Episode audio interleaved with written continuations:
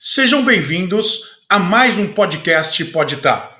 Olha, nós vamos continuar o nosso bate-papo de segunda passada. Se você perdeu, meu amigo, você não pode perder. Este é o nosso segundo podcast com o Dr. Antônio Carlos Júnior. E hoje o assunto é de suma importância para a família cristã. Você tem filhos?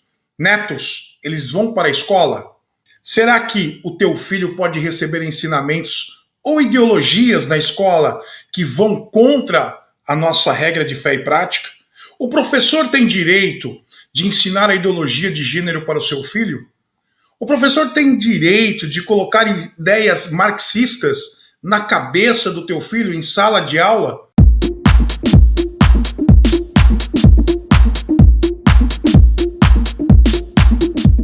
O meu convidado de hoje é o doutor Antônio Carlos Júnior. Ele é doutor e mestre em ciência da religião pela Universidade Federal de Juiz de Fora, especialista em ciências penais e em direito e relações familiares. Graduado em Direito e em Teologia, autor de vários livros e coordenador de cursos voltados para o público cristão. Fundador do site Direito e Religião, www.direitoireligião.com.br. Seja bem-vindo, doutor Antônio Carlos Júnior. É um prazer Olá, ter você aqui, bom. meu querido. Prazer, pastor Alexandre. Tudo bem? Boa noite, bom dia ou boa tarde, né? No momento que você estiver assistindo aí, para todos que estiverem nos, nos ouvindo. É um prazer estar aqui mais uma vez, dando continuidade na semana passada. E, de novo, sem o doutor para ficar melhor. Joia, sim, senhor. um muito de bom. papo de irmão, de amigos aqui, é muito legal. Bom, a semana passada nós fizemos aqui uma live, foi uma benção sobre intolerância religiosa, o direito de falar do cristão em assuntos do Estado, é, disciplina eclesiástica, e o pessoal está comentando muito. Então, se você é pastor aí e não assistiu, meu querido, você precisa assistir a primeira live, essa é a nossa segunda live, o nosso quarto podcast pode estar, e nós vamos estar também do Spotify a partir da semana. Não, semana passada nós já entramos no Spotify com o primeiro podcast Pode Estar.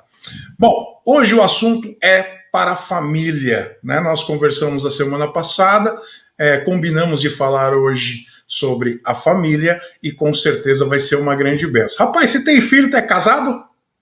Sou casado. Sou casado, filho? tenho duas, duas crianças, uma menina de 12 na verdade, eles vão fazer agora, né? É, a menina 12 anos e o menino 6 anos. Que legal, cara. O meu, eu tive três meninos, eu queria ter uma menina, mas eu parei no terceiro, não parei de tentar, sabe? Ah, senão.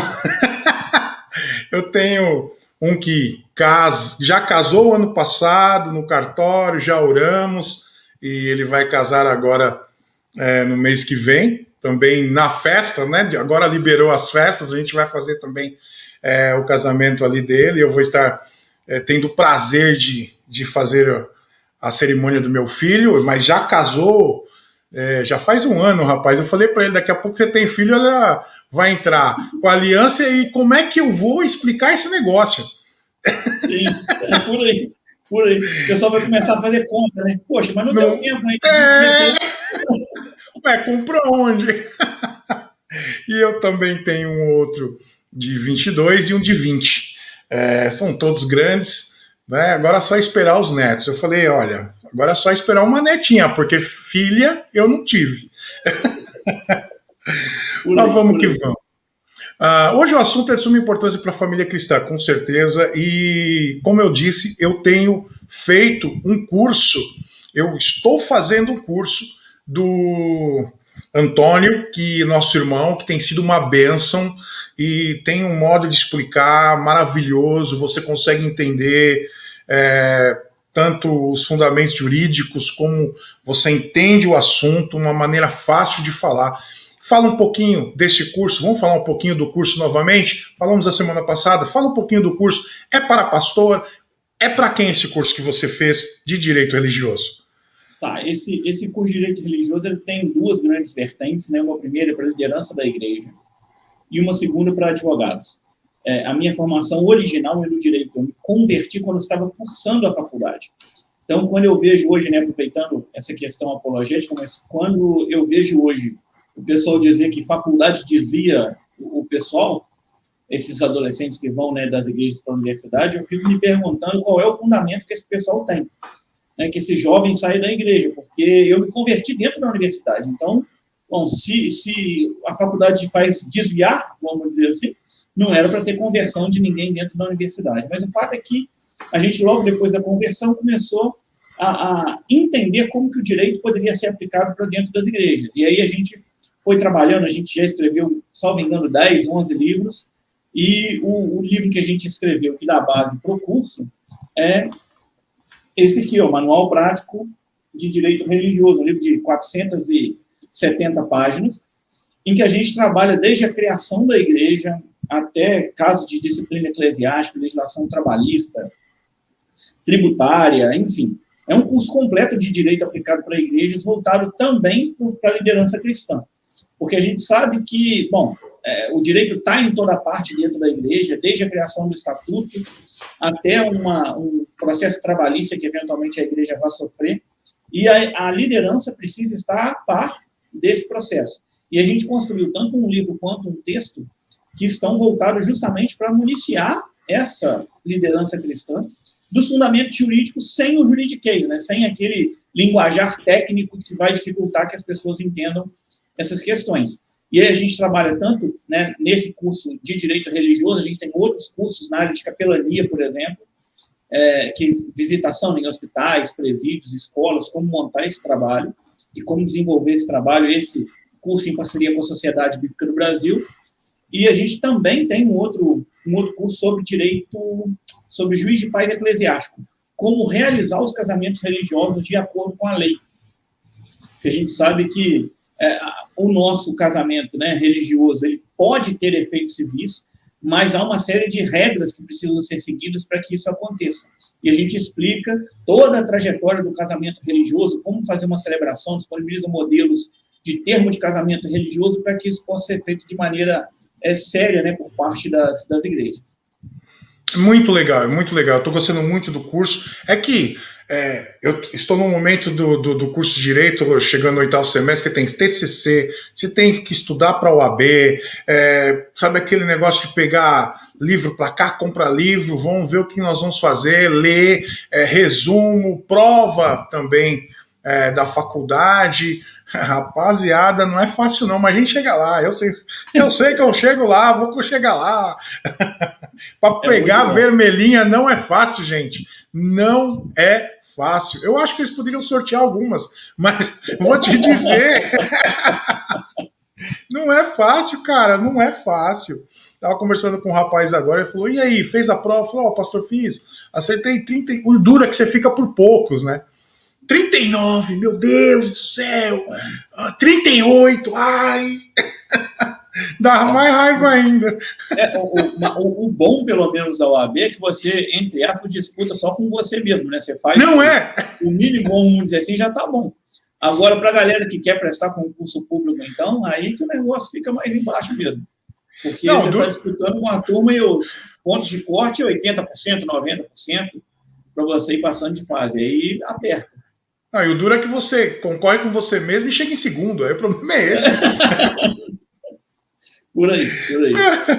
Vamos lá. Vamos falar da questão da, dos filhos, né? A gente sabe que a preocupação dos pais hoje é levar a criança para a escola e não saber o que o professor está ensinando. Eu sempre digo o seguinte: responsabilidade de criar filhos é dos pais. Em relação à área espiritual, né? Muitas vezes a pessoa deixa na mão da igreja, na mão da professora do cultinho, e aí eu falo para eles assim: como é que vocês lidam com a escola?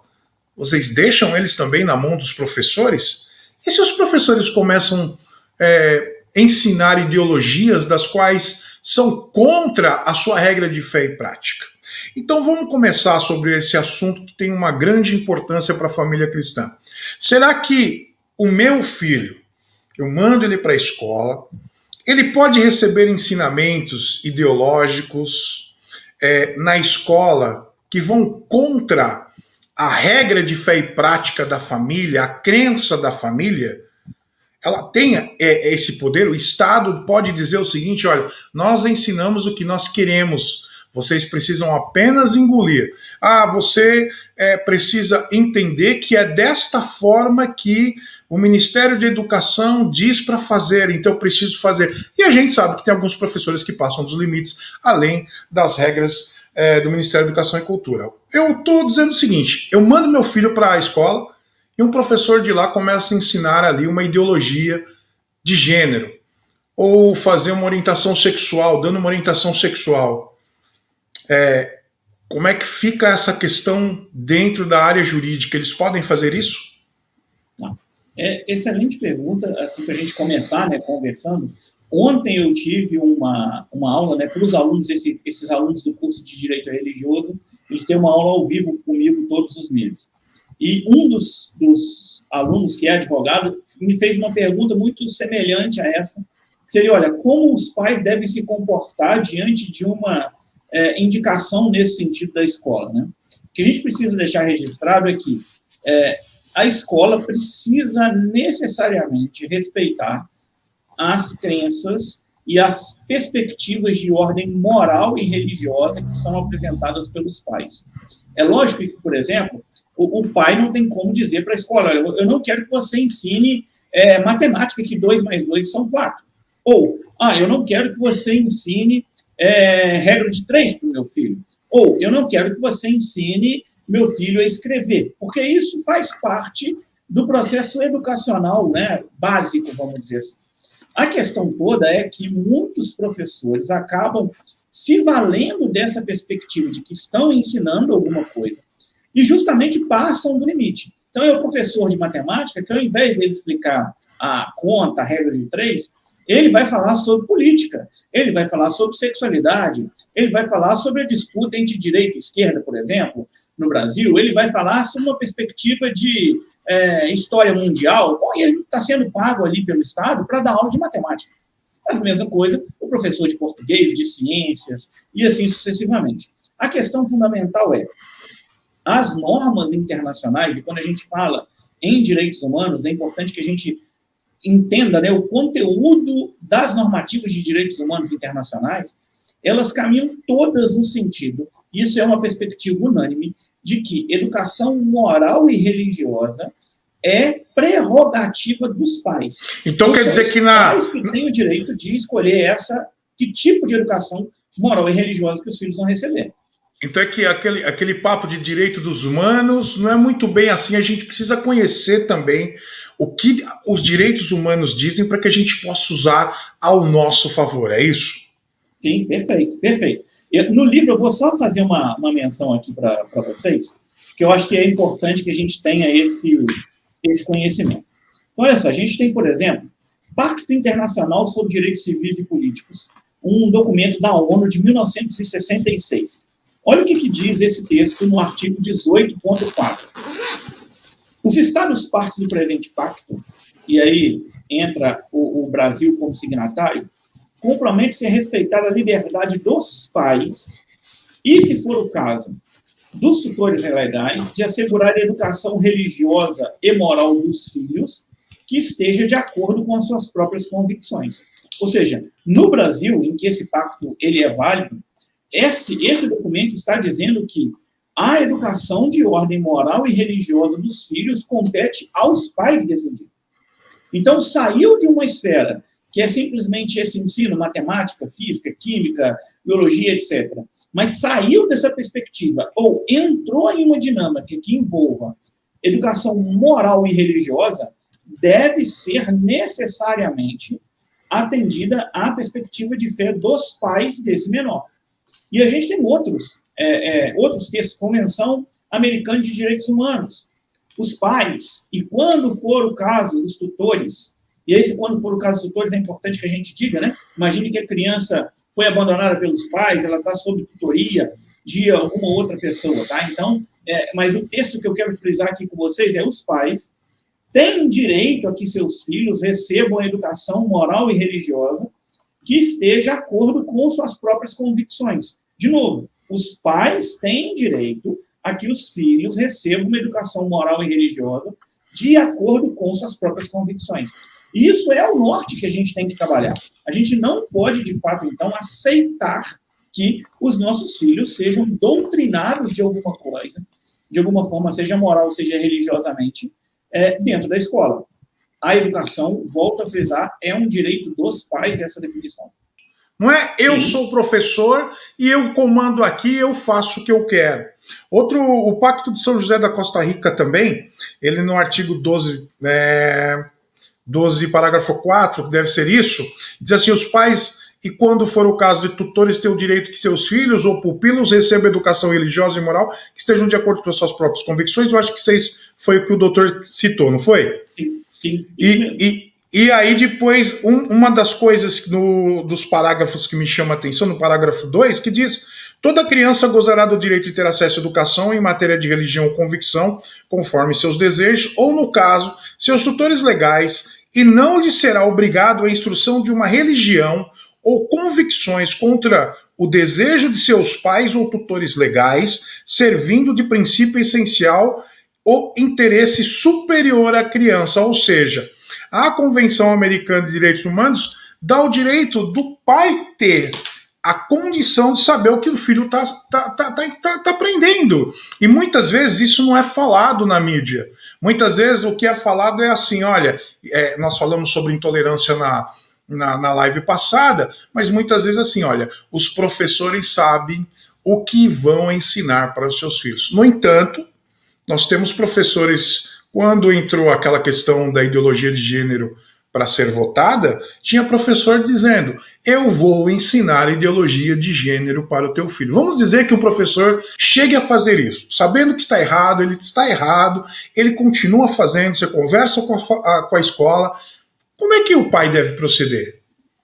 Isso. E aí a gente entra nessa segunda questão. Então, primeiro a gente decidiu e definiu que a educação moral e religiosa é uma prerrogativa dos pais. Ou seja, não é a escola que decide Isso. receber, não é o Estado, não é o professor, é o pai em matéria moral e religiosa que decide essa perspectiva. E a gente passa para a segunda questão. Como que eu faço, então, para cientificar a escola de que eu tenho determinado tipo de perspectiva moral e religiosa? Olha, eu elaboro um documento dizendo assim, olha, a direção da escola municipal ou estadual ou particular que seja tal, encaminhando a direção e dizendo, olha, eu ou nossa família, né, eu e minha esposa, enquanto pais do menor fulano de tal, não aceitamos que ele receba qualquer tipo de instrução moral ou religiosa que contrarie os princípios da fé cristã. E você deixa isso claro para a escola. Notifica a escola, e não precisa ser uma notificação extrajudicial no cartório, etc. Escreve um documento em duas vias, imprime em duas vias, assina, entrega uma via lá na escola e pede um recibo da diretora. Bom, a partir daquele momento, a escola está ciente de que ela não pode, que ela não tem autorização sua para tratar de matéria moral e religiosa que seja contrária às suas próprias convicções. Ótimo.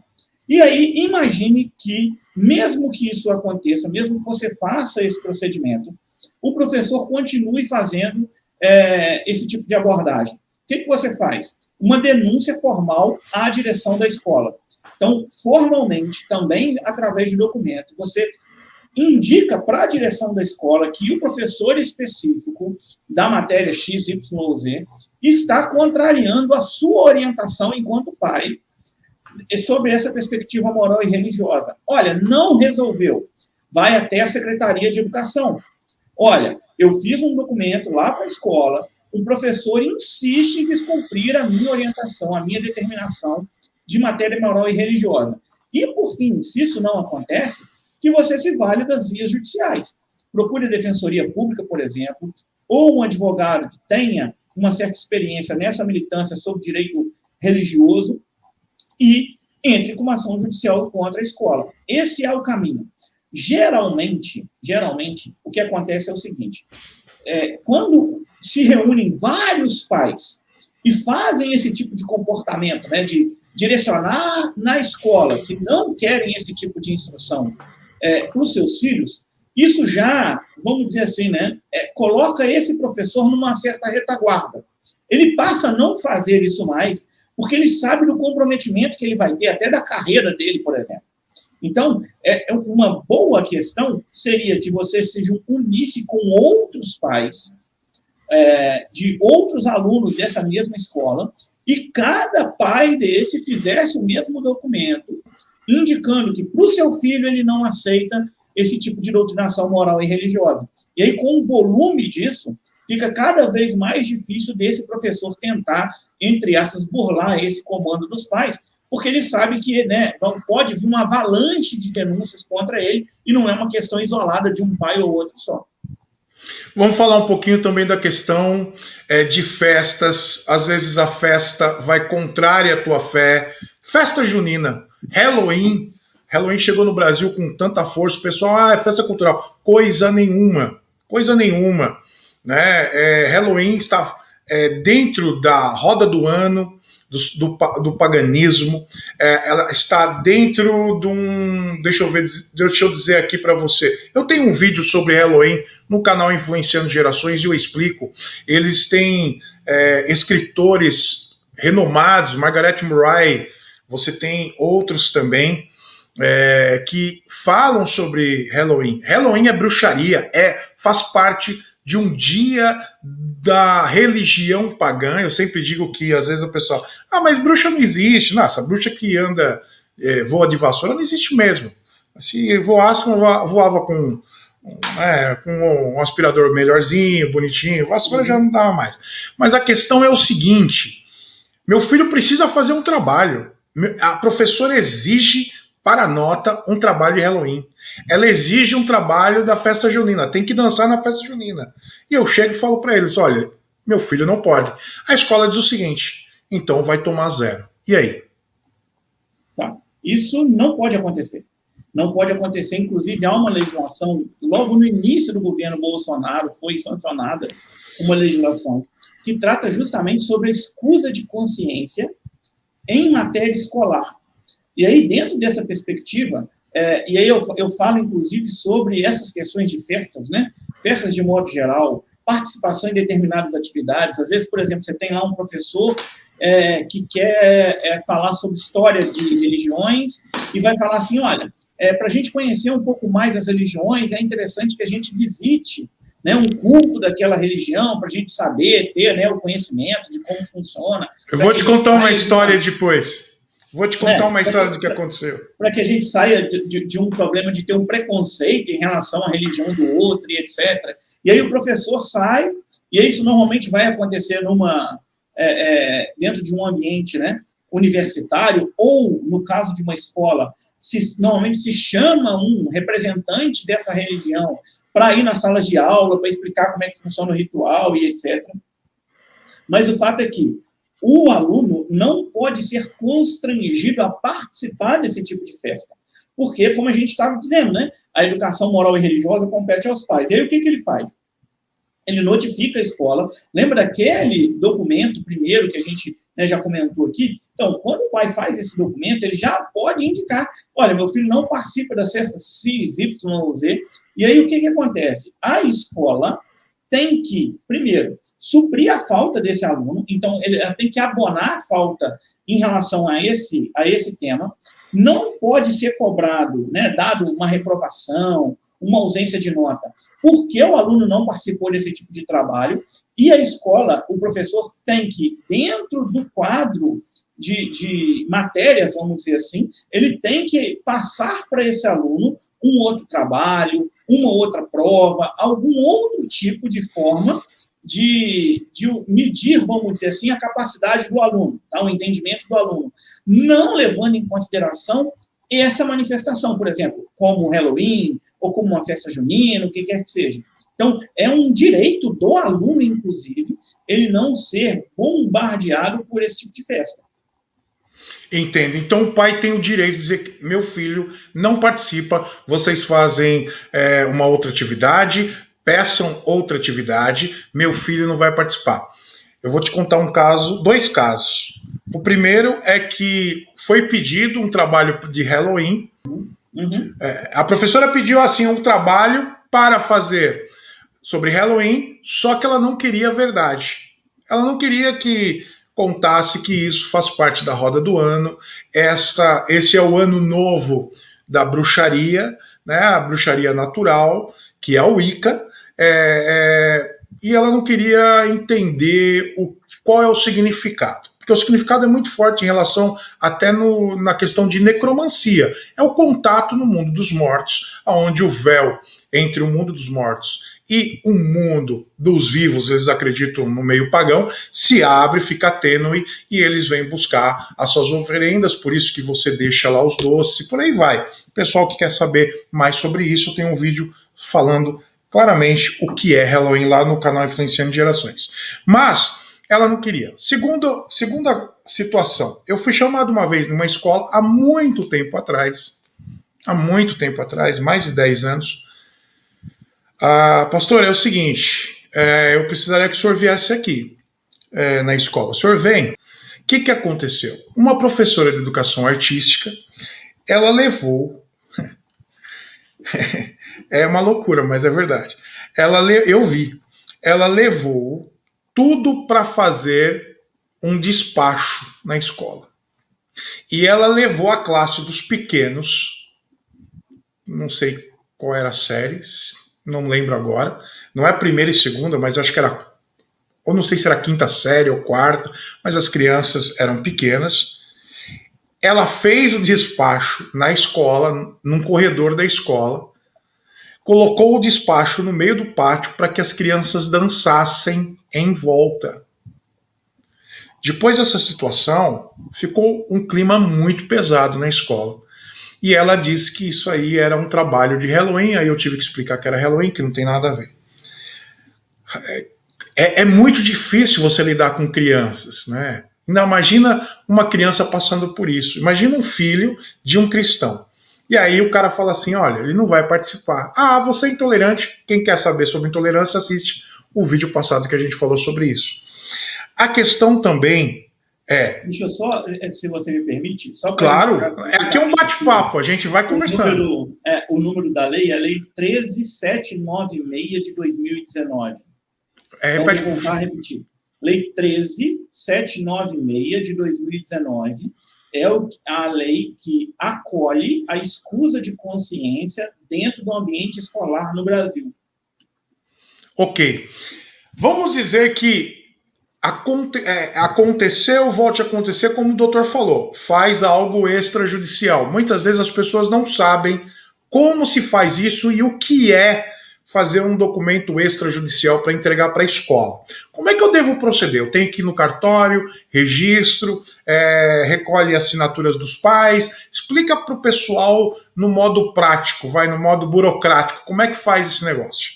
Tá. Então, você pode optar por fazer uma notificação extrajudicial diretamente no cartório, e aí você vai né, narrar a situação, o que, que você quer notificar a escola no cartório, só que isso tem um custo, e não é um custo baixo, vamos dizer assim, uhum. é porque envolve todo o processo do cartório. Então, o que a gente orienta é, você pode simplesmente elaborar um documento convencional. Então, pega, senta na frente do computador ou escreve de próprio punho, basicamente o seguinte, olha, eu, fulano de tal, pai e responsável legal do aluno tal, estudante na tal série, venho por meio deste notificar a direção da escola de que não aceito a participação do meu filho nas festas tais, nem que ele receba qualquer tipo de instrução moral e religiosa que contraria a perspectiva cristã. Ponto. E aí, se você quiser explicar um pouco mais, por exemplo, não aceito, por exemplo, é, seja ele ensinado sobre ideologia de gênero ou sobre determinado tipo de questão, e aí você pode ir narrando quais são, né, escrevendo quais são essas questões, e no final, por ser verdade, firma presente em duas vias, servindo como notificação da escola. Ponto, data, assina em duas vias, entrega uma via para a direção e pega o recibo da direção, com data e assinatura da diretora, com carimbo da escola, alguma coisa assim. Está resolvida a notificação. Já é uma prova de que você fez uma notificação é, é, direcionada à escola, no sentido de que você não aceita qualquer tipo de doutrinação moral e religiosa.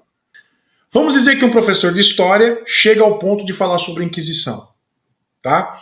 E ele força a barra, força a barra a notificação extrajudicial serve para isso também? Também. Eu, também. É Sim. Porque quando você faz a notificação da escola, como eu disse, se há um, um movimento conjunto dos pais, você já tem um efeito positivo, porque você vai, entre aspas, meio que colocar esse professor numa, numa certa dificuldade, porque ele sabe que não é um pai isolado que está fazendo um tipo de movimento. É algo mais coletivo dentro da própria, da própria escola. Então já Legal. costuma resolver. É, se não resolver, é que você parte para as outras instâncias. Então, acima da direção da escola está a Secretaria de Educação. Por exemplo, Secretaria Municipal ou Secretaria Estadual de Educação. Não resolvido isso, e aí você vai partir para uma esfera judicial. Pode, inclusive, interpelar o Ministério Público, alguma coisa nesse sentido, para uma ação civil pública, algo do gênero. Mas o fato é que é, uma coisa é você indicar fatos. Outra coisa é fazer juízo de valor sobre os fatos. Então, é diferente. Uma coisa é eu indicar o que houve na Inquisição. Isso é uma coisa. Outra coisa é eu fazer juízo de valor sobre o que aconteceu na Inquisição. Quando eu faço juízo de valor, isso já pode dar a entender uma perspectiva, no mínimo, moral ou religiosa. E é isso que está sendo vetado. Então, não há, não há problema, vamos dizer assim, de você trabalhar o fato Inquisição, desde que ele seja um fato comprovado historicamente né, que o professor não aumente, vamos dizer assim, aquilo que ele está narrando. Se por algum acaso houve esse excesso, como que eu faço essa contraprova de que houve um excesso? Simplesmente você pode pedir ao professor para justificar historicamente de onde que ele tirou determinado tipo de informação. É lógico que a gente está trabalhando aqui sob uma perspectiva que hoje tende a ficar um pouco mais fácil, né? Porque as aulas estão sendo transmitidas online então, bom, a aula está gravada, você vai pensar aquele trecho vai falar, professor, então explique isso aqui para mim. Quando você está dentro de sala de aula, fica um pouco mais complexo de você é, conseguir provar, né? Até porque normalmente você está lidando com crianças. Né? E aí a criança que vai te contar que aconteceu alguma coisa, etc. e tal. Então, o que, que eu orientaria para os pais? Primeiro, converse com seus filhos a respeito do que é, vai ser ensinado na escola. Não deixe esse papel para a escola fazer. Seja você um agente é, preciso, atuante na educação do seu filho. A partir disso, como você pode ver isso? Por exemplo, dando uma olhada no livro de história. Dando uma olhada no livro de, de ciências dele, por exemplo, antes dele, dele aprender na escola, dá uma olhada como é que está sendo tratada, por exemplo, a Inquisição, que é um fato histórico, ela vai ser abordada, mas dá uma olhada antes na, na, sobre a Inquisição. Converse eventualmente com seu filho antes de que ele tenha aula. E olha, diga para ele, filho, fique atento se te disserem determinada coisa. Né? E isso faz parte do processo de ensino-aprendizado. Não adianta a gente querer delegar o processo de ensino-aprendizado só para a escola. Se eu pegar o meu filho, mandar ele para a escola e achar que estou, né, assim, fiz meu papel de pai, eu, na verdade, estou deixando meu filho aprender aquilo que o professor quiser ensinar. A mesma coisa se eu, se eu faço uma, uma questão religiosa é, deixando, levando meu filho só para o culto na escola bíblica, por exemplo, e eu não faço um devocional com ele, eu não estudo a Bíblia com ele, eu não né, é, converso sobre a fé com ele. Eu estou delegando para a igreja, para aquele momento único num domingo, para ele aprender a respeito da fé cristã. Então, na verdade, a, a, a ser pai é muito bom, né? muito gostoso, mas tem uma série de responsabilidades que nós temos. E, enquanto cristãos, muito maior responsabilidade pesa sobre nós, sob a perspectiva de educação moral e religiosa dos nossos filhos. A gente sabe o tempo que a gente está vivendo, o quanto esse tempo é tende a ser contra o cristianismo e como as pessoas vão trabalhar esses temas com nossos filhos. Por isso a gente tem que se antecipar a esses problemas, explicando, conversando com os nossos filhos, né, falando com eles necessariamente aquilo que é de fato a fé, até que eles tenham condições mesmo crianças, de defender a sua fé, ou de é, receberem uma instrução do professor e conseguirem, no mínimo, discernir que aquilo vai contra o que ele acredita, vamos dizer assim. Eu vou falar uma experiência que eu tive com o meu filho. Meu filho uma vez chegou em casa, ele tinha cinco anos, e a gente falou, vamos morar? Ele falou assim, para uma mãezinha do céu. Aí eu falei, caramba, cinco anos, a gente não tem esse costume aqui. Vou morar para a mamãezinha do céu, para a mamãezinha do céu, para a mamãezinha do céu. e é todo dia a mamãezinha do céu. E eu falei para minha esposa: alguma coisa na escola, algum professor, alguma professora. Era uma professora que ele gostava muito. E aí eu falei para ele um, mas que papo é esse de mãezinha do céu? Ele falou assim: ah, vamos precisar de mãezinha do céu, Maria. Eu falei: quem falou isso para você? A tia. Aí eu falei: puxa, e agora? Vou lá conversar com ela? Aí o Senhor me deu uma estratégia. E eu queria saber o que tinham ensinado para ele. Então nós conversamos, né? Sentava, chegava, e aí, a escola foi boa, do jeito que ele tinha, cinco aninhos tal. Legal, papapi, papapá, papapá, mas a mãezinha do céu, mamãezinha do céu, mamãezinha pro céu. Aí o Senhor me deu uma estratégia. Foi algo que Deus me deu e falou assim: escuta, ela, porque ela falava assim, ela nunca erra, ela é santa, ela não erra, ela tá com o papai do céu e por aí vai. Mas uma coisa eu falei: olha, você acredita na Bíblia? Falou, claro, pai.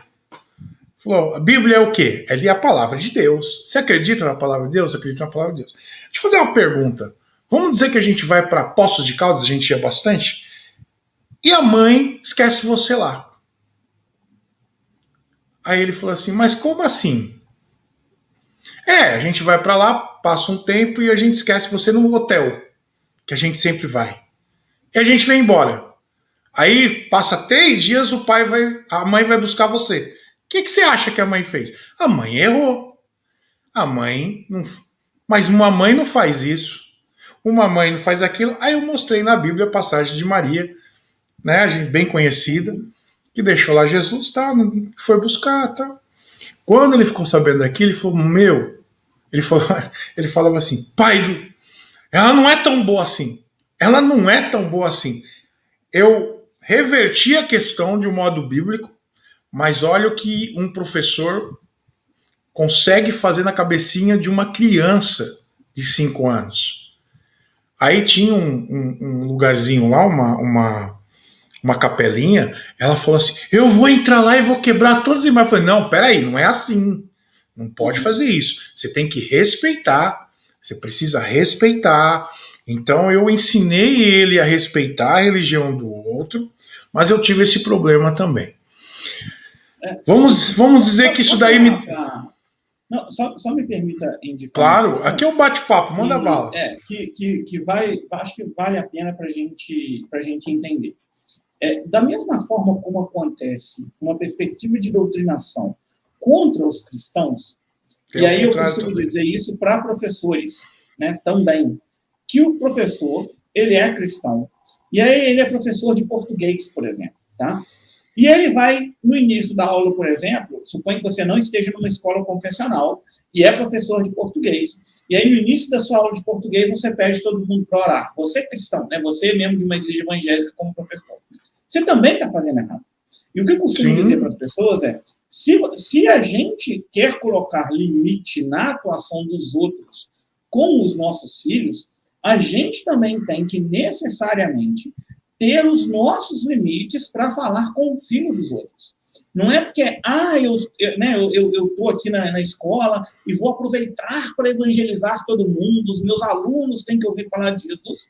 Bom, converse com os pais desses alunos, então, para que você tenha condições de falar de Jesus para a família dele, e aí, se os pais evoluírem na conversa, você continua o seu processo de evangelização. Mas não use, enquanto professor, da sua cadeira que você ocupa na escola, para também enviar Jesus goela abaixo das crianças que você, que são seus alunos. Eu, eu costumo dar um exemplo, parece que é, que é bobo, mas assim, imagine que você tem um professor espírita, e aí é um professor de português, e aí ele vai ensinar os meninos a escrever, aí coloca assim, ah, ó, nós vamos ensinar agora a palavrinha com a letra A. O que, que tem na palavrinha com a letra A? Tem árvore, tem avião. É, mas tem Alain. Ah, Alain, poxa, e, poxa, meu professor, mas aqui na sala não tem ninguém com o nome de Alain. Não, Alain é de Allan Kardec, que é o pai do espiritismo. Bom, tá vendo? Já puxou. Aí eu falo a mesma coisa para a professora de português evangélica, vamos dizer assim. Ah, crianças, vamos ensinar as letrinhas. Letra J. Ah, J de Josué, ou J de Juarez, ou J de qualquer outra coisa, mas J de Jesus. E aí aproveita que está explicando usa né, esse mecanismo para poder falar de Jesus para as crianças. Então, eu, é, a, a, questão da tolerância e do respeito, ela vale para os dois lados. Os dois lados. Então, a gente quer que os nossos filhos não sejam doutrinados nem sob o ponto de vista moral, nem sob o ponto de vista religioso, a gente, quando está atuando dentro de uma escola, também não pode fazer a mesma coisa, não pode querer fazer doutrinação moral e religiosa com o filho dos outros. É o mesmo princípio e vale para os dois lados. Exatamente, porque a gente, se a gente quer respeito, nós precisamos respeitar também. É, é, é uma questão de, é, é de respeito, eu acredito. Né? Olhar para o outro e, e ver, eu não queria que fosse com meu filho. Eu acho isso importantíssimo dentro de, de sala de aula, seja lá aonde for. Eu tinha um professor de, da faculdade que entrava e ele sabia que eu era pastor, eu fiz filosofia na Metodista, não terminei o, a filosofia devido a um problema de saúde, mas toda vez que ele entrava, ele falava assim: Nietzsche era, é o meu pastor e nada me faltará.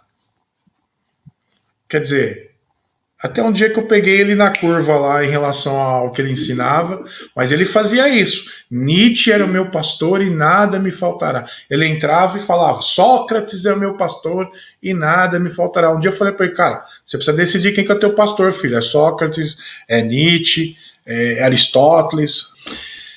Vamos falar da questão em relação a, a um caso que aconteceu no Brasil e que ficou marcado por uma escola. A escola foi investigada pelo Ministério Público. Eu vou ler uma matéria aqui que saiu, que é o caso da escola do pastor Jorge Linhares, a Getsemane. O Ministério Público abriu um inquérito para apurar a conduta do Colégio Batista Getsemane de Belo Horizonte, que postou um vídeo nas redes sociais na última segunda, dia 28, é, criticando a identidade de gênero.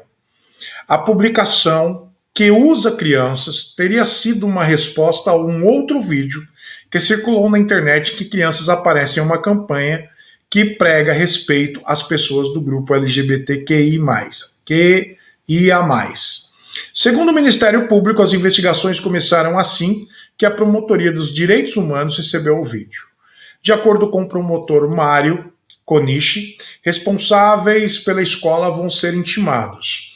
Esses depoimentos serão analisados de acordo com o Ministério Público é, para identificar é, se cabe propor medida reparatória. Em relação às crianças que aparecem no vídeo, ele afirmou que vai acionar a Promotoria de Defesa da Infância e da Juventude para verificar se alguma ação deve ser tomada. Aqui é um caso de intolerância religiosa. O interessante é que, se você olhar as matérias, elas vão falar do vídeo da Batista como um vídeo de intolerância. Uhum. E vão falar do vídeo LGBTQIA, como um vídeo em que crianças pregam o respeito a esse grupo. Então, perceba, é fácil você tratar o cristão como intolerante e o LGBTQIA, o que quer que seja, como digno de respeito. A questão fundamental, nesse caso, o pastor Jorge Linhares, a gente acompanhou de longe aqui esse caso. Ele foi intimado pelo Ministério Público, foi até a sede do MP, apresentou justificativos e, pelo que a gente, pelo que consta, esse caso não foi para frente, né? Não teve nenhum tipo de ação é, mais específica e pontual de uma ação é, ajuizada pelo Ministério Público e etc. Foi arquivado o caso? Pois é. Então, como, como que, que, que, a gente lida com essa dimensão, tá? Porque, assim, o vídeo pode... É, é o Ministério Público pode não ter achado nada, né? Assim, não teve problema nenhum com o vídeo. Mas aí uma pessoa se diz lesada por aquele vídeo e entra com ação na justiça contra a igreja. Então, assim, eu quero já trabalhar com a linha de defesa, vamos dizer assim. Né? Como que você faz essa perspectiva? Simplesmente por conta de liberdade religiosa. Essencialmente porque o colégio é um colégio confessional. Exatamente. Então, aquelas crianças que participam do vídeo, elas com certeza tiveram a autorização dos pais para participar do vídeo. Então, os pais autorizaram os filhos a falar que menino nasce menino, menina nasce menina. Perfeito. E, e assim foi feito. Mas por que, que eles têm esse entendimento? Não é por conta de uma questão sociológica, é por conta de uma interpretação religiosa.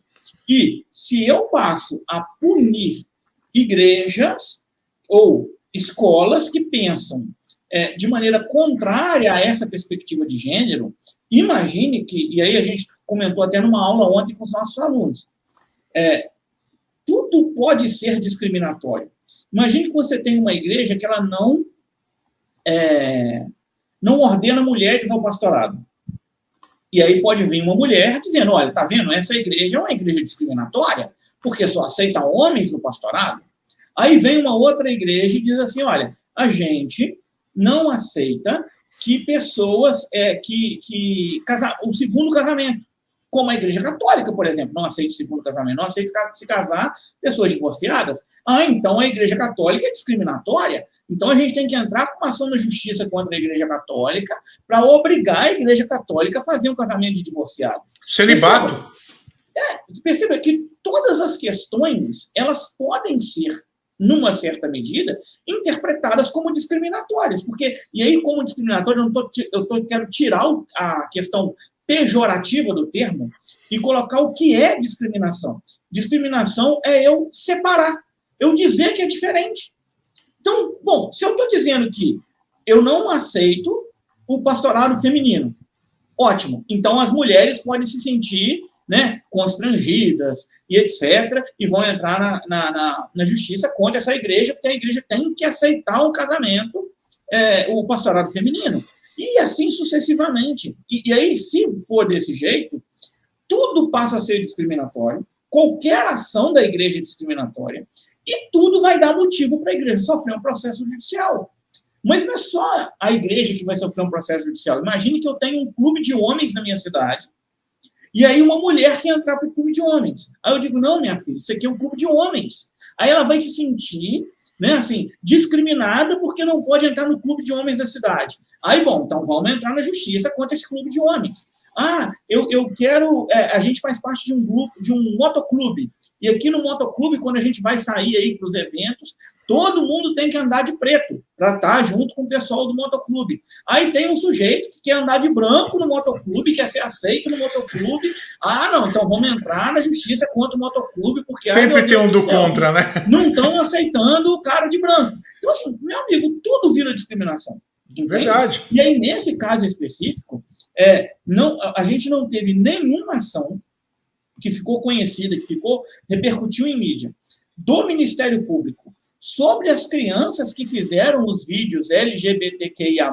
do Burger King, não foi discutido isso, mas na hora que se apresentou uma perspectiva cristã, ah, não, aí já virou discriminatório. Sim. Eu já não posso dizer que eu tenho meu pai e a minha mãe. Não, agora eu tenho que abolir Dia dos Pais e Dia das Mães e ser o dia do responsável legal, porque tadinha da criança que não tem pai ou não tem mãe, ou porque o pai foi embora, né? Assim, a mulher engravidou, o pai foi embora e não tem pai. Ah, coitadinha dessa criança que não tem o pai. Não, então agora a gente não pode ter Dia dos Pais mais na escola. Tem que ser o dia do responsável legal. Aí, meu amigo, vira uma bagunça. Né? Assim, a, a me... sociedade não, não vai caminhar, não vai caminhar. Mas me parece que já tem isso, né? Já tem algum Sim, projeto de lei dizendo para tirar a questão do nome até. Você não pode dizer mãe, não pode dizer pai. São tutores legais. É, é difícil é. você. Sinceramente, o mundo está muito Nutella. É qualquer coisinha. ah, muito Nutella. Qualquer coisinha não pode, qualquer coisinha não sei o quê, qualquer coisinha fazer. Gente do céu. Agora, imagina assim: é, é, tem uma, uma, uma, determinação, salvo engano, que foi do ministro Gilmar Mendes, me parece. Não vou, não vou me recordar agora qual ministro. Mas apontando que as certidões de nascimento já não Sim. pode ter negócio de filiação materna e filiação paterna. Cara, eu quero que o meu filho, quando for registrado, esteja na certidão de nascimento dele, filiação paterna e filiação materna. Eu também tenho esse direito, cara. Por que, que o cara que não quer ter o nome dele, então tá, beleza, faz duas certidões de nascimento. Uma para o cara que não quer ter o nome e a minha que eu quero que tenha o nome. Eu quero que conste é filiação paterna e materna. E o cara Nós temos esse direito. Certidão, poxa vida. Entende? Porque senão qualquer coisa, cara, assim, e aí vira essa doideira, entendeu? A gente tem o direito também de dizer que tem uma mãe e tem um pai. Né? Eu quero que seja lá meu pai, o nome do meu pai, nome da minha mãe. É, é, tá, tá, o negócio tá feio. Eu conversei com alguns é. professores e falou: Ó, oh, pastor, daqui a pouco a gente não vai ter dia dos pais, dia das mães. É, tá difícil. Tá uhum. difícil a gente conseguir sobreviver é, é, na educação quando você é, defende a família tradicional. Quer dizer, eu posso defender a família tradicional, se o cara não quer ter a família tradicional, ok, eu respeito, mas deixa eu ter, né? Sim, não, e aí entra nessa perspectiva, como eu estava te dizendo. Ah, não, aí suponha que agora as escolas não têm mais dia dos pais e dia das mães por conta dessa questão, que é um preconceito, e etc. Ah, tá, então a igreja vai fazer esse evento. A igreja vai fazer um dia dos pais, comemoração de dia dos pais. Aí ah. transmite isso na internet. Ah, não, vamos entrar na justiça contra a igreja, porque a igreja está fazendo comemoração de Dia dos Pais. Não pode, ninguém tem pai mais. Todo mundo nasceu, sei lá como, mas não existe mais o homem que dou o sêmen para poder ter uma criança. Então, assim, aí vira essa loucura, entendeu? Assim, que tudo vira motivo para as pessoas acharem um pelo no ovo, um negócio qualquer, para dizer que estão sendo constrangidas, que não pode, que é preconceito e não sei mais o quê.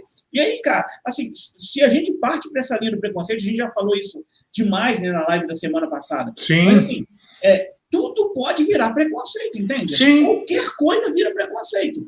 Eu estou num, fundo de tela aqui, que na verdade é um fundo de tela, né? É a parede do meu quarto que eu estou gravando. E aí o senhor está num, num, fundo que tem um monte de livros. Tira o senhor. Assim, ah, é, tirou o senhor. aí não, aí você tem, você está na parede com um monte de livros. Aí eu vou falar assim, ah, tá vendo? Discriminação. Mas já foi.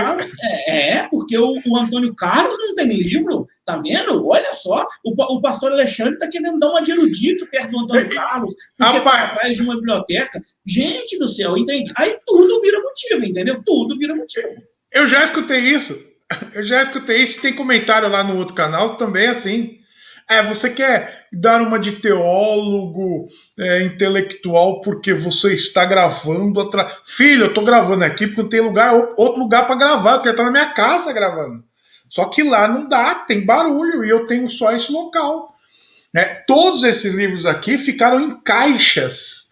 Ou era eu, ou eram os livros em casa, minha esposa falou. Ou você ou os livros, não dá os dois. Porque tanto eu como os livros pega bastante espaço. Não tem espaço para os dois, entendeu? Então, gente, eu estou gravando aqui. Não, e, e aí, assim, eu, eu, eu tenho lá. E os caras falam. Doutor, é, não. E, e, eu tenho título de doutor pela universidade, né? Pela, pela Universidade Federal aqui. Aí, tudo bonitinho, né? Reconhecido médico, papapá, essa coisa toda.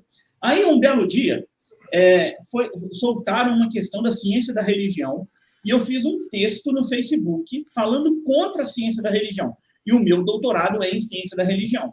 Aí eu soltei o texto no Facebook falando contra a ciência da religião, mas não é que um cara que estudava comigo foi no meu Facebook comentar dizendo que tinha que tirar o meu título de doutor porque eu estava indo contra a ciência da religião. Meu amigo, se eu não puder pensar mais, entendeu? Assim, se eu não puder defender aquilo que eu acredito, cara, acabou o mundo, né? Assim, é, eu vou, vou me isolar em algum lugar aí, vamos ver o que, que dá. Entende? O mundo tá, o mundo tá chato. Não, só vale aquilo que o.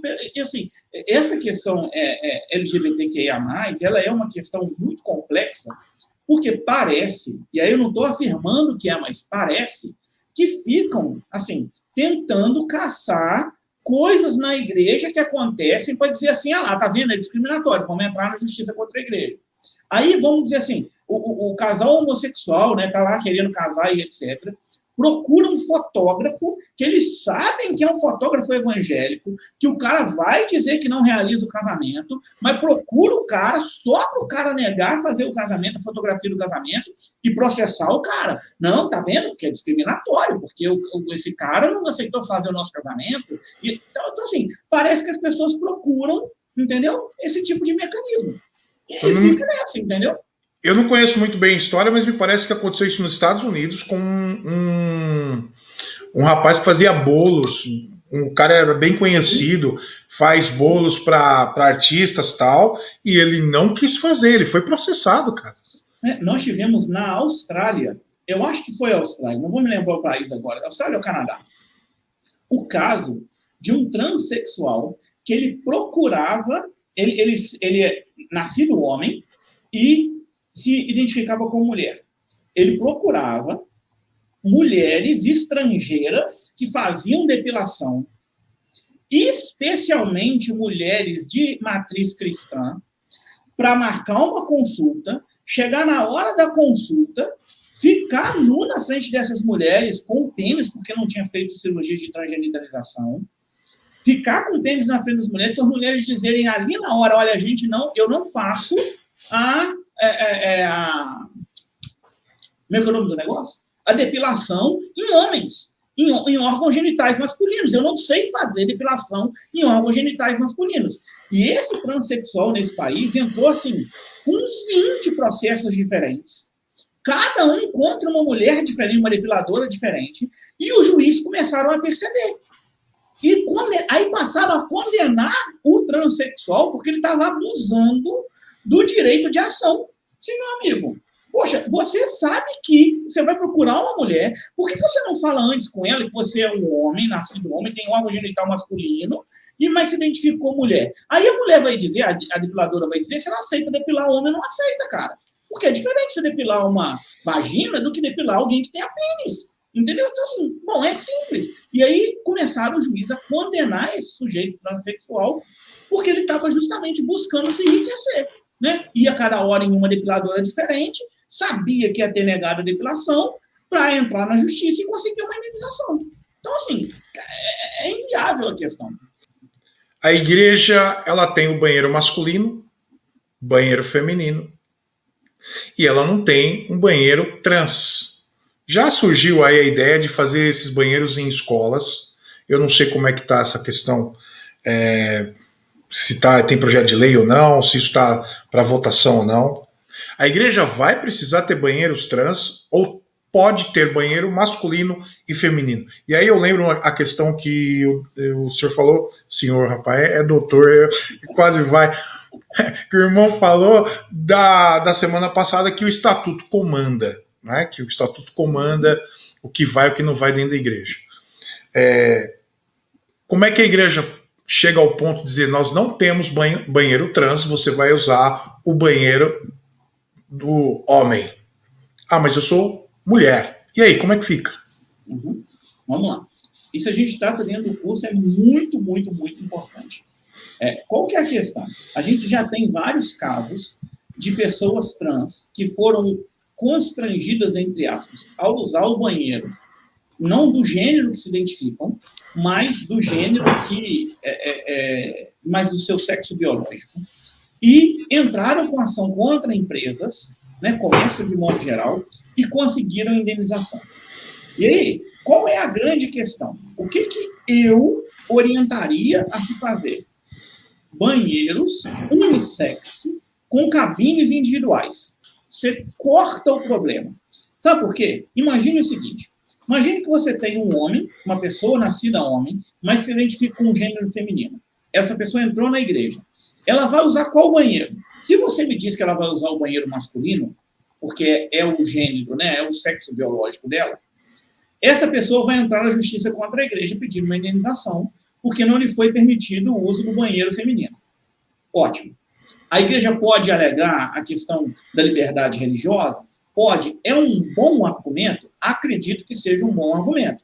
Mas, diante do que se avizinha de processos judiciais contra organizações comuns, a tendência é que a igreja possa ser condenada em algum processo desse. Então, esse é o primeiro ponto. Mas, pelo contrário, se eu falo com essa pessoa, né, que é nascida homem, se identifica com mulher, para ir no banheiro feminino, e permito que ela vá no banheiro feminino, imagine se lá dentro eu tenho uma irmã. E esse transexual, ele não fez a cirurgia de transgenitalização, ou seja, ele ainda carrega o pênis consigo. E aí, num determinado momento, a irmã está lá dentro do banheiro e, por algum motivo, esse transexual fica nu na frente dela. Por alguma razão, pode nem ter sido de propósito. Essa irmã também pode buscar uma reparação da igreja, porque, bom, acabou vendo um homem, né, uma pessoa com uma genitália masculina dentro do banheiro feminino. Então, como que eu consigo é, é, excluir esse tipo de problema? Banheiro unissex entra homem e entra mulher, com cabines individuais. Então, eu tenho cabines individuais né, para a realização das necessidades fisiológicas e pias coletivas para as pessoas conversarem, para as pessoas lavarem a mão e etc. Mas, quando eu tenho uma cabine unissex, eu já não tenho esse tipo de problema. Todas, eu, eu, eu falo isso com os alunos. A igreja quer manter a questão do banheiro feminino e masculino, ela já tem que se preocupar qual vai ser o posicionamento que ela vai tomar na entrada de um transexual dentro da igreja, qual banheiro que essa pessoa vai usar. E aí é, é o ponto. Não tem resposta certa. E em, nos dois casos você pode ter problemas de origem judicial. Os dois casos podem provocar. Tanto se você obriga essa pessoa a utilizar o banheiro do sexo biológico, quanto se você diz para essa pessoa utilizar o banheiro do gênero com o qual ela se identifica. Nos dois casos você pode ter problemas judiciais, e aí a questão é: qual é o problema que a igreja está disposta a enfrentar? Ah, não, eu, enquanto igreja, prefiro que essa pessoa transexual vá ao sanitário de acordo com o sexo que ela nasceu e não tem problema, eu vou suportar o processo judicial. Ok.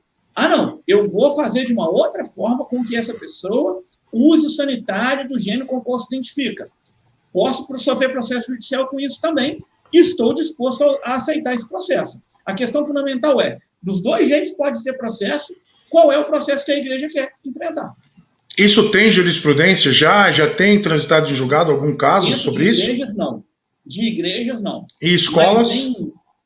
Tem, escolas também não. O que a gente tem hoje são processos dentro de empresas.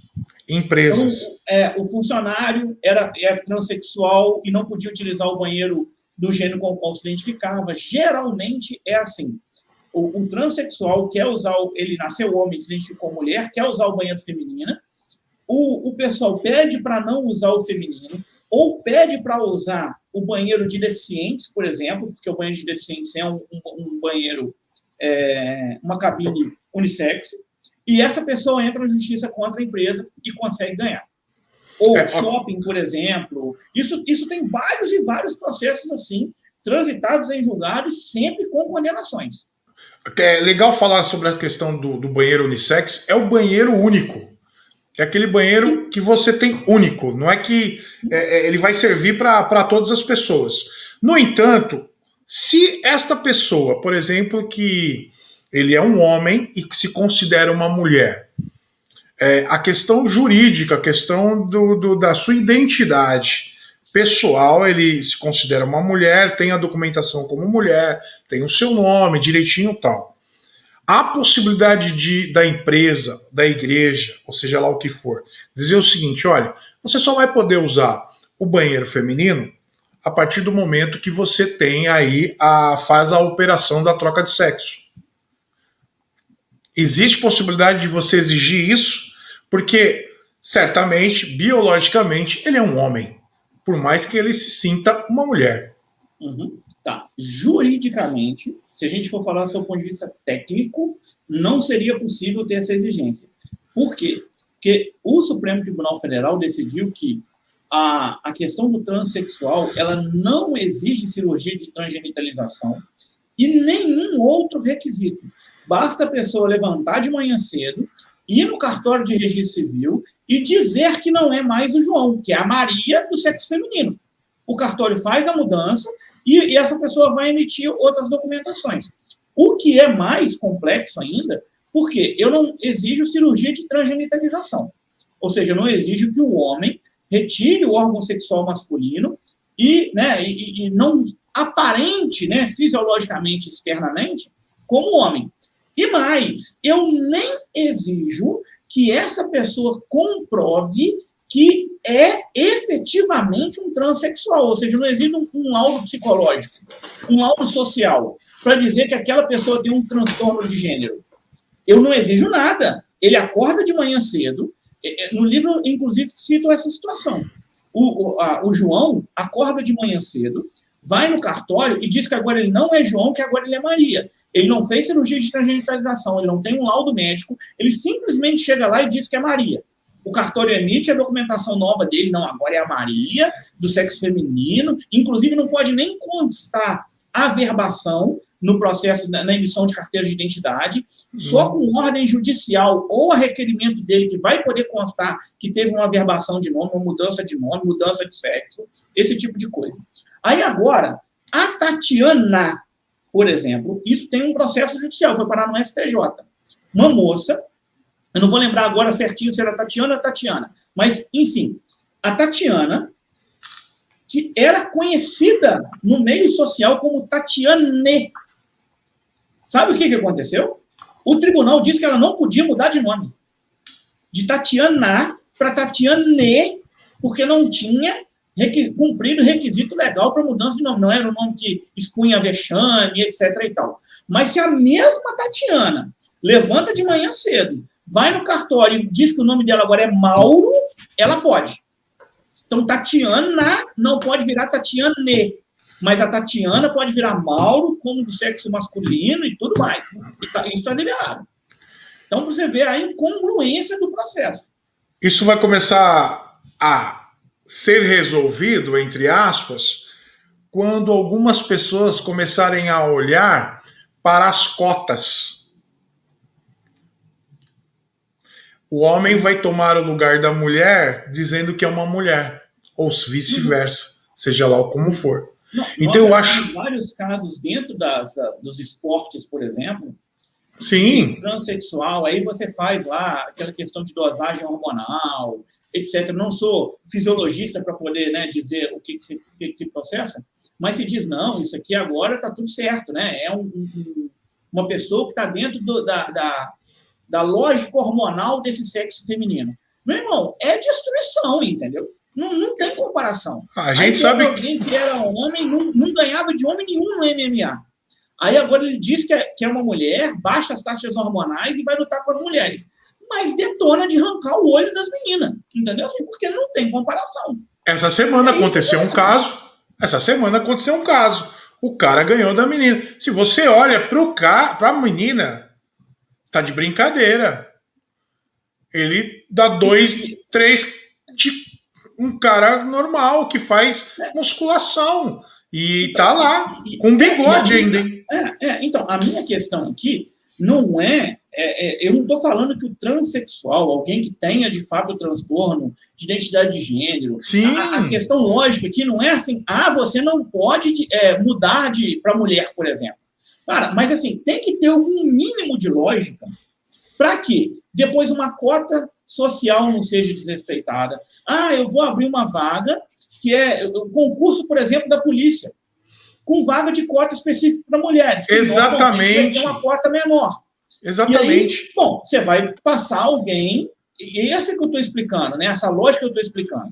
Já não se exige mais a comprovação de que de fato se trata de um transexual. É o cara acordar de manhã cedo, ir lá no cartório e dizer que é. Chegou no cartório, disse que está resolvido, não tem burocracia mais, não passa por juiz, não passa por promotor, não passa por avaliação psicológica, não passa por qualquer tipo de exame. Chegou, vai dizer que é e está resolvido o problema. Para aproveitar as cotas, né? Não, e aí, no final das contas, assim, é, é, qual é a grande questão? Aí você tem uma pessoa na sociedade que é nascida homem, e aí, olha, olha as loucuras, né? Assim, você não faz. É, busca por antecedentes para saber se aquela pessoa tem um processo judicial ou não tem. Não faz busca é, para saber se aquela pessoa está devendo na praça ou se não está. Não faz busca de nada, entendeu? Assim, chega no cartório e diz que muda. E, e, e esse é o ponto fundamental. Você dá um tratamento desse é, para um transtorno, porque ainda é considerado, sob o ponto de vista da medicina, como um transtorno de identidade de gênero, ainda é considerado, e você dá esse tipo de prerrogativa quando o homem comum, vamos dizer assim, não tem o mesmo tipo de tratamento. Exatamente. Entende? Eu Exatamente. não posso chegar no cartório amanhã e falar assim: olha, meu nome é muito comprido, tira um, um, um sobrenome meu. Minha esposa não conseguiu tirar. Sim, é processo judicial, você tem que ouvir Ministério Público, tem que provar que você não está devendo ninguém, que você não tem ação na justiça, que você não, não cometeu crime, certidão de antecedentes criminais, para chegar no final das contas o juiz falar se você pode ou não pode tirar o sobrenome. Então, se eu não posso tirar um sobrenome, cara, como é que eu posso chegar lá e mudar meu sexo, meu nome, cara, de uma hora para outra? Não tem lógica. Entende? Exato. É, é, Ainda mais se eu não comprovo que de fato existe a questão transexual e se eu não faço a cirurgia de transgenitalização. Porque externamente eu continuo com uma aparência masculina, no caso, mas me identifico como uma mulher. Aí, assim, é, é, é o transtorno. É, é, a lógica do transtorno é que você não se identifique com o gênero com o qual você nasceu. Tá, e como que eu justifico, então, que eu, eu não me identifico psicologicamente com esse gênero masculino, mas eu aceito manter a genitália masculina?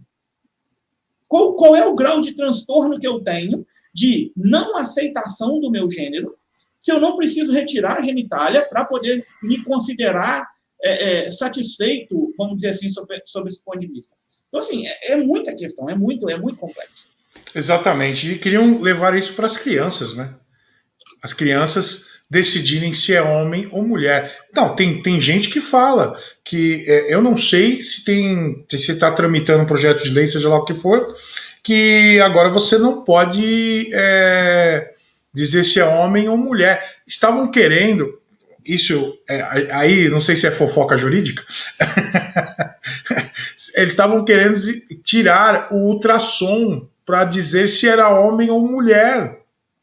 Estavam querendo proibir o médico dizer: olha, é um homem, é mulher. Gente do céu, tá de brincadeira. É, nós não temos o direito de saber. E, e, aí, eu acho que é a questão da intolerância, como nós falamos na live passada.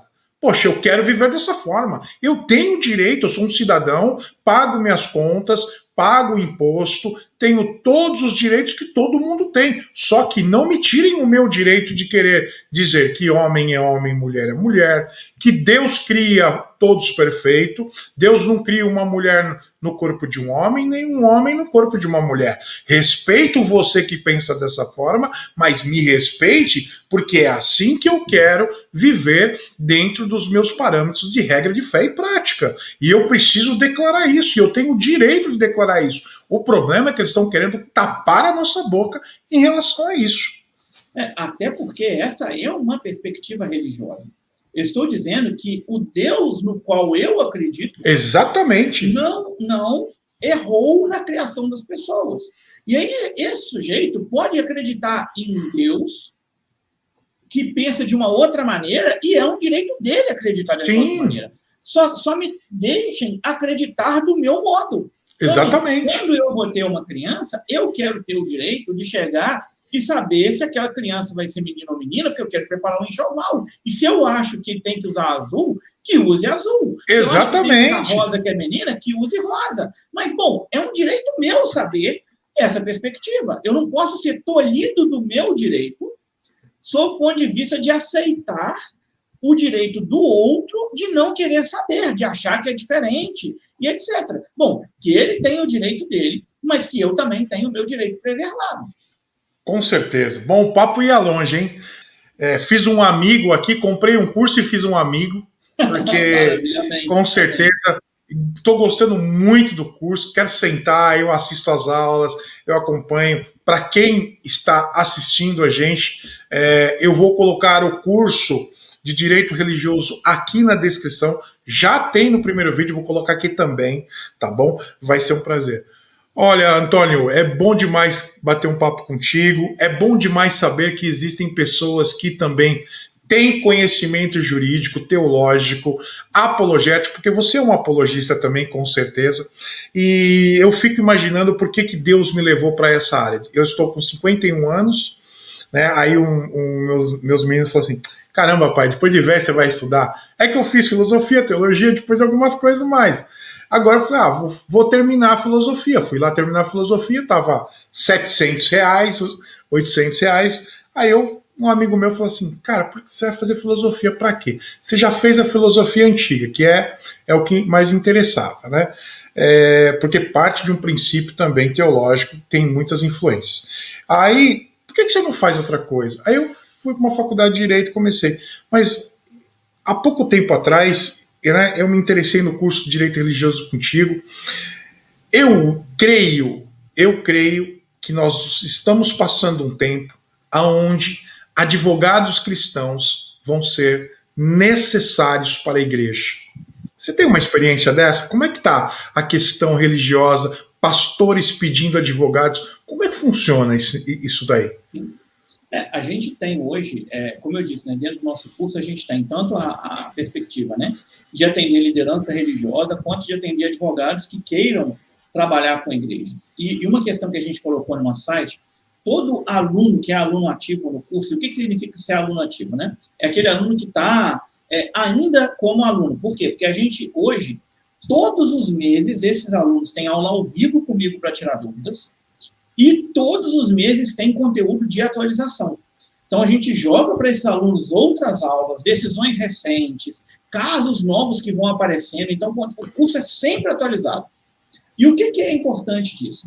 É, a gente coloca no nosso site, tem um link de advogados parceiros, que são alunos do curso, que são advogados e que querem trabalhar com assessoria para igrejas.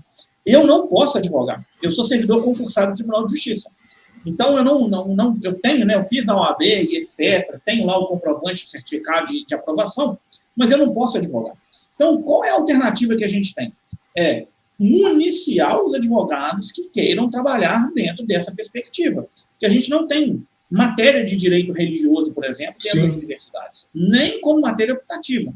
Então, bom, se a gente não tem esse tipo de, de mentalidade, a gente escreveu um livro de mais de 470 páginas, justamente para ajudar os advogados a, quando procurados por igrejas, que eles tenham condições de ajudar essas igrejas. E, e a gente já teve feedback de alunos nossos isso foi uma coisa que a gente começou no início, não, no início desse mês, com essa questão dos advogados parceiros, e a gente já teve alunas nossas que foram procuradas por igrejas, porque lá no site a gente divide por, por estado, então foram procuradas por igrejas para assessorar igrejas em processos específicos, seja na criação de estatuto, seja na formulação de algum tipo de programa. Por quê? Porque é de fato uma questão que é muito importante.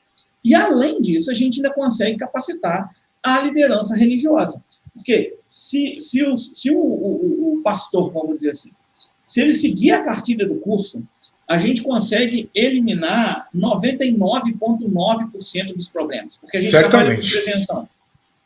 Então, tem vários modelos de documentos que ele pode utilizar para recepção de membros, para processo de disciplina eclesiástica. Tem uma série de documentos que a gente disponibiliza e o que é mais interessante, se ele aplica isso dentro do contexto religioso, ele está prevenindo os problemas jurídicos. E esse é um, um aspecto fundamental. Ah, mas e se ele tiver algum tipo de problema? Porque, como eu disse, né? É, igual, por exemplo, o pastor Jorge Linhares teve lá a manifestação do Ministério Público, disse, ah, não tem nada, a gente vai arquivar. Mas vai que tem alguém que entra numa ação na justiça contra o colégio de Semane. Bom, vai precisar de alguém que tenha uma expertise na área do direito religioso. Então, é dentro dessa linha. Se você consegue prevenir, é muito raro que você tenha um problema no processo judicial. Mas, se eventualmente você precisar, você tem, inclusive, profissionais capacitados para atender esse tipo de demanda. Guarda meu nome lá, se eu pegar a vermelhinha, corra aí. Opa, tamo junto. Tamo junto. Tony, obrigado. Com certeza vou te convidar para fazer outras lives. Você pode ter certeza disso. É, eu acho que é um serviço para a igreja brasileira. Infelizmente, muitos pastores só pensam no direito religioso quando estão no problema, dentro do furacão. Né? E eu acho muito legal você chegar ao ponto de estudar para ver o que você pode, não pode fazer, pode falar e prevenir.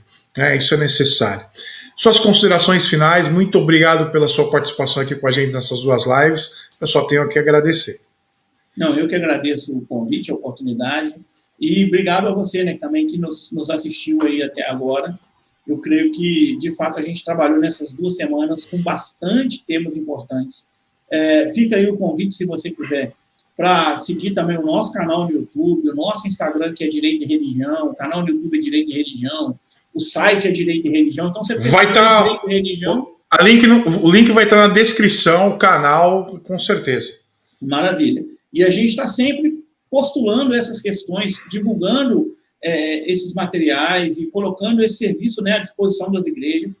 Toda quinta-feira também a gente faz live no nosso Instagram, no nosso YouTube, sempre com um tema voltado também para as igrejas. Então, é, é uma oportunidade que as pessoas têm de, de fato, se, se inteirarem do assunto e, e aprenderem mesmo, né? Assim, eu tenho uma, uma, uma carga professoral, vamos dizer assim, muito grande. Então, assim, com certeza. É, você não vai ver aquelas questões de, de, de, dancinha do TikTok, mas se você quer aprender algumas coisas que são importantes, você vai encontrar seguindo a gente.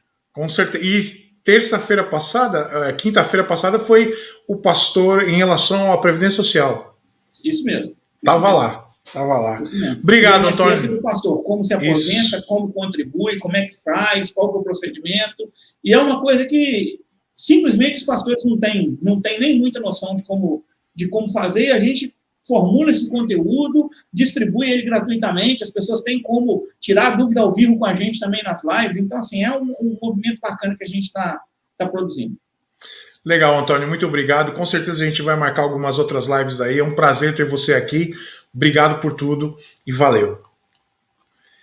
Gente, o podcast pode estar tá, tá aí para você seguir aqui no YouTube e agora também no Spotify. Você não gosta de ver vídeos? Ah, eu não gosto de acessar o YouTube. Você tem Spotify agora. Podcast pode estar, tá, vai estar lá. Você pode baixar os nossos episódios, escutar indo para o serviço, na academia, seja lá onde você quiser tá bom? Eu quero agradecer a sua audiência, eu quero agradecer você. Se você gostou, deixa o like que fortalece o canal, comenta, compartilha com os teus amigos. Eu tenho certeza que vai ser bênção. Olha, e eu tenho certeza que hoje, hoje eu tô cheio de certeza, já foi uma certeza um monte de vezes, mas eu tenho certeza que hoje você tirou as suas dúvidas.